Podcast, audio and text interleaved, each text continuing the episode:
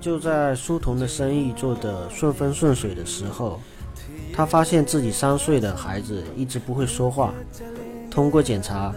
发现孩子患有孤独症，也就是我们常说的自闭症。呃，根据二零一七年《海峡导报》一篇文章披露的一个数字，全市大概有五千名自闭症儿童，而其中大概只有五百到六百名进入了康复机构。因为厦门自闭症儿童早期筛查工作体系尚未建立，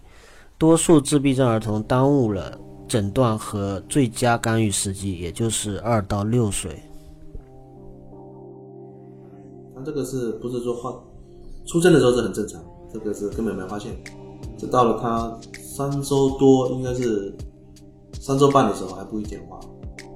然后我们就觉得呃有点不对劲了，因为其实我们。那时候是我是借了高利贷来创业的，啊，所以就压力非常大。那时候就是从他就是学说话的时候，先跟我们打招呼的时候，我们就是都没时间去陪伴他，跟他联络在一边。到三周半的时候，那时候哎赚到钱了，那是一三年嘛，一三年其实我已经混得非常成功了，也算是我的最高峰了。突然就发现说孩子怎么还不会讲话，然后那时候就紧张，带我去测试他那个。我们的师傅有就是有有这一方面，就是专门测测试这个，他测试出来就说是就是是自闭症。那时候我们崩溃了，因为那时候我们去的第一天，这些测试完的家长就召集到一个小房子里面，才有，哎，房子跟我们都差不多一样大，那房子都不大嘛，就是就是医院里面随便隔起来的，就差不多有二三十个家长，然后呃老就是老师在那边讲课嘛。就是医院里面的这个医生啊，啊，就跟你分析说啊，这种孩子有怎么样的典型性的一些症状，啊，他们的行为举止会是怎么样子？然后，呃，我记得现在也很多年了嘛，现在也五六年了，但是一句话我，我的印象印象印象很深刻。他那时候说，我们现在生活条件好了，如果说正常情况下，我们这些普通人都可以活到八九十岁哈，他就说我们这些家长。可以活到八九十岁。他说：“等你八九十岁的时候，哎，你算一下，因为现在大家都毛发黄育，那你的孩子，就这些自闭症儿童啊，也才五六十岁哦，而且他们这些人也是依然很长命哦。那你挂掉之后，你走的时候，谁来给他们当拐杖？谁来主宰他们的人生？老师就是问号，就是这些问这一句话完之后，整个房间是嚎啕大哭啊，是非常绝望的那种哭声，就从。”那一次我从医院回去之后，我就跟我太太讲说，钱没有用，真的没有用，没有用。我们赚钱是为了什么？我那时候就是就就就就就一直在纠结这个问题，说赚钱为了什么？我们在这样子这么卖命赚钱，然后孩子是这样子，你有什么意思？所以从那时候开始，就是我基本上就就把这个生意我都不做了，放下手中的一切。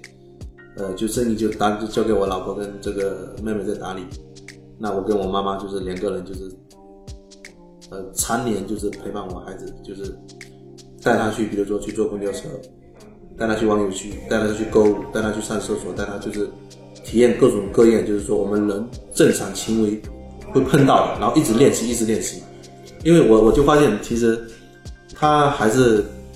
我我儿子可能后天的因素有一部分的原因在里边，因为。他每次我开车的时候，他就会看到一些东西，他觉得比较，他简了解的时候，他不会说话，对不对？那他就会拉住我的后背，拉住我的衣服。所以后面我就发现说，哎，我我不能再开车了，因为车一下就过去，我开车我不能分心。那我就买了一个山地自行车，然后改造一下，就是后面可以坐小孩子的那种。好了，我就整天带他去逛，就整个岛内都乱逛。那时候有的时候有的骑出十几二十公里出去。他只要往我后面一拉，我就停下来，我就告诉他，就我就看着他眼睛看哪里，然后我就告诉他说：“哎，这是什么什么什么什么。”然后他第一次说话是什么时候呢？第一次说话是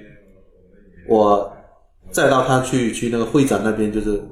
会展中心前面有一有一片别墅区嘛，那个好像就什么景就是景什么湾什么之类的。那边不是有点是，就是汉白玉的大象。那我第一次带他呢，他到那边去的时候，他看到这个东西就就拉了拉我嘛，我就停下来跟他说：“我的儿子，这里是大象，是表示说欢迎光临哈，他在欢迎我们，欢迎光临啊，就是欢迎我们到此一到此这边就玩来玩一下啊。这个事情我就没有放在心上，差不多有过去了半个月左右，我第二次我就故地重游嘛，啊，我又我又到那边去，我儿子开口说话了，他说。欢迎光临大象，哎，我就发现说，哎，这还有的救哦，而且我十几天前做的东西，他竟然记住了，所以那时候就是说，哎，这是他给我的是第一份信心嘛。然后后来因为这个这中间还在医院里边，就是就是那个看护中心嘛，哈，在在这个培训，我就发现，嗯，别的小朋友就我一组差不多有四个孩子，四个五个孩子。这种孩子就是一个很典型性的特征，就是说他把自己封闭起来，他在自己的世界里面，他们的眼眼就是眼珠子，就是那个眼珠子基本上就就是跟你不对焦不聚视，他不会看你的。然后我就发现，因为它里面有走做一些感统课啊，单独训练啊，还有走平衡木嘛。那我每次带他就是走平衡木的时候，快走到那个尽头的时候，他就害怕，他就把我拉住，那我就发现他会害怕。而且我发现他眼睛眼珠子会转啊，因为如果是这种孩子哈，你假装要打他的时候，他们是没有任何反应，他根本不不知道什么叫怕，不知道什么叫疼。但是我发现我儿子会害怕，眼珠子会转，会会跟你对峙。那我这就想说，呃，我就不认命嘛，因为那时候我差不多隔了一两个月去测嘛哈，医院就是报告还是很无情的，就是说这种就是深度自闭症，只是我觉得不应该是这样子。因为作为一个父亲的话，我觉得自己的孩子不应该这样，就是那时候是不管不顾的。我正是因为这个事情回去跟我太太吵架，我说：“呃，不行了，孩子不能再放在这个看护学校里边。”啊，那我太太说：“为什么呀？你看他在班级里面这混的，就是说融合的那么好，是不是？那几个孩子他表现的最优秀。”那我就跟他说：“不行了，就是说。”在那一个环境当中，哈，其实他根本就进步不了，整天学习的就是一些刻板的，可能就说那个环境对于真正的比较严重的自闭症孩子最有用了，是不是？但对我儿子来讲，我我觉得他应该是融入到这个幼儿园当中去。那我是那个是已经那时候是，呃，幼儿园中班的时候嘛，我我就力排众议，我就跟我老婆说，不行了，我一定要把他放到幼儿园去的。当他换到幼儿园的时候，就是也正正如正如我老婆所说的，他就做了很多错事吧，就是小朋友小朋友会欺负他，那么老师的话就是可能有一个东西就是对他就是比较没关注到，那他自己也会害怕，所以说他，但是我觉得说这个这是他人生的就是说必须经历过的挫折，这个我是帮不了他的。然后但是在学校回来的所有时间，我跟他一起吃，跟他一起睡。带他一起去体验，就是方方面面。你知道很很神奇的，我以前在就是从零五年到这个到一五年哈，十年时间我们在岛内，我竟然没有带我儿子去过鼓浪屿。你知道多神奇？因为他以前他们在那个就似乎有培训嘛哈，对面不就是鼓浪屿对不对？好，因为那生意忙嘛，就是你没有那个心嘛。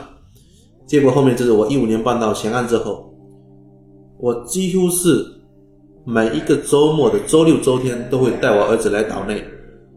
而是碰到岛外之后，因为转车很忙，很多地方都直达不了，然后孩子就是会在车上睡着了，因为没有座位啊，我就坐在地上，我就抱着他，然后他这种孩子就是比较自闭，比较不好意思，上车的时候你问他说要不要，就是说要不要拉车后，他不拉，一上去就开始拉了，所以非常非常痛苦的。但是我坚持了下来，好几年时间，就是就这样坚持下来，带他到岛内每一个地方去。那后面的话就是说，他慢慢慢慢的就是说会说的话越来越多，他会完整的表就表述一句话，然后他就不再就是说畏畏缩缩，就是到了人多的地方，他敢于去去玩一些东西，去尝试一些东西。那现在是很正常的，就是现在他的学习成绩比较差，因为他。呃语文认的字比较少，基础差，但是其他的都是基本上就恢复到一个恢复到七八分嘛。所以说这五年时间，可能我早赚了很多钱嘛。但是我我我觉得我自己等于说重新给我儿子一次生命。所以这五年就是不管怎么样，就是这个应该来讲是我最有成就感的，其他的都算不上。就是这个，我就清清楚楚的自己从知道说儿子是自闭症那种绝望，到现在培养他就是啊一一切都 OK 了，他自己敢去，比如说帮你打酱油啦，帮你倒垃圾啦，去上下课了，然后他自己先去报，比如说呃练习班啊，打羽毛球啊，先去就是玩那种模型飞机。那我非常开心，我我觉得这是这是最最值得的一个一个付出吧，嗯。那天好像在朋友圈有看到你这个大儿子，就非常正常，很正常，非常好，很活泼，啊，非常活泼，对对。因为我我今年就变得特别好，去年我觉得他还很可怜，去年他每一个科目基本上都是考零蛋，然后因为他姓陈嘛。小朋友跟他取了一个外号叫小橙子，橙子不就是零蛋吗？对不对？就直接叫他零蛋啊，叫小橙子。那因为他长得蛮帅嘛，然后出去每次去买菜，人家就是那卖菜阿姨说哦，长得紧紧随林啊，就是很帅啊，呃很可爱。他都说我很没用，我很丑，我读书很差，我老是考零蛋。然后去年我带他去吃烧烤，他很爱吃鸡腿跟鸡翅，那我就跟他点了一盘鸡腿鸡翅，他那边一直叹气，他说哎，这个世界上如果有神仙就好了。如果有神仙帮我做作业，帮我考一百分，我把这一盘鸡腿鸡翅都给他吃。其实孩子哈，孩子就是比我们更想进步，因为他学习成绩差，什么都不懂，在学校他就会，他也有很强的自尊心的，他会被小朋友就是孤立，被小朋友欺负。然后今年就很好，今年进步很大，今年就是，呃，就是。语文嘛，他本来语文是最差的，现在现在语文也可以考个八分、十八分、二十八分、三十八分、四十多分，啊。然后数学以前都是考零蛋，现在最最多可以考到八十五分。英语学的还不错，哦，而且他自己很渴望进步。我就跟你说个笑话，很心酸。今年的九月五号，他们就刚入学不久，就九月一号开学嘛。九月五号是他们语文就是模拟考，呃，他考了零蛋，但是老师那天是零蛋，他老师是没写。那天是刚好是九月五号嘛，老师就写了一个一个九一个五嘛，他也没有中间没有点嘛，然后我儿子就很开心，我去接他的时候，他说爸爸爸爸，很开心哦，我今天考了九十五分，我就很那我就很惊讶，我说哎怎么会考九十五，很厉害，来给我看一下，哦原来这是考零蛋，然后就是因为他自己也说了，他说很很奇怪啊，我说你怎么考的，他说我也不知道啊，我只写了一个名字，竟然考了九十五分，拿开一看，原来是九月五号哦。就所以说他自己是很想进步，所以，然后现在我就是一直培养他建立一种自信心，因为他玩积木很牛逼的，很厉害的，他就是看过的东西，积木马上就可以拼出来，在半个小时之内手巧心灵，就是组织架构能力很强的。讲故事，他的语言也积累的很丰富，还有他画画，他没学过，但是一个东西就画的有模有样。那我就问他说：“你们班谁谁谁最厉害？”他说：“哎，那个谁，呃，就是我们班他们班长最厉害。”那说的话玩积木能不能玩得过你？他说玩不过。我说那对了，你看他很多东西也做不过你。那学习不要紧的哈，只要你讲进步，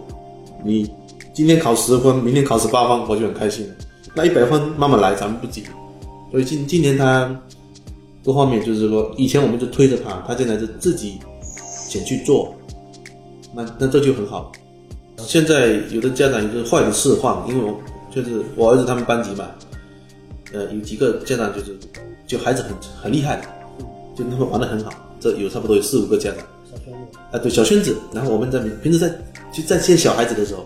我就无意中听到他们说：“你们家多少？九十六分。那你们家呢？哎，这次才考九十三分，气死掉了！怎么这么差劲？哇，我就是我 就是很窝火了。哪怕我哪一天我儿子，比如说真的也也，就是能上个六七十七八十哈。” OK 了，因为我们自己的学历不低，我跟我老婆也算都是本科毕业的哈。但是其实社会的话，真的是遇到的事实是方方面面的。社会本来就一个大学嘛，所以这个只是说一个一个起步嘛。我我并不是看得那么重，只是说现在整个大环境大家都好像往前冲，其实现在孩子特别辛苦，现在才三年级，学的英语就非常多。我记得我们那些英语那么难有难度的话，都是以前我们在初中才才学习的，他们现在三年级已经都在学习。比如说像那个面条啊、七七八，那个但是我们初中以前才学。您现在收听的是由黑熊电台制作的特别节目。如果你也有想说的话和想说的故事，欢迎你联系我们。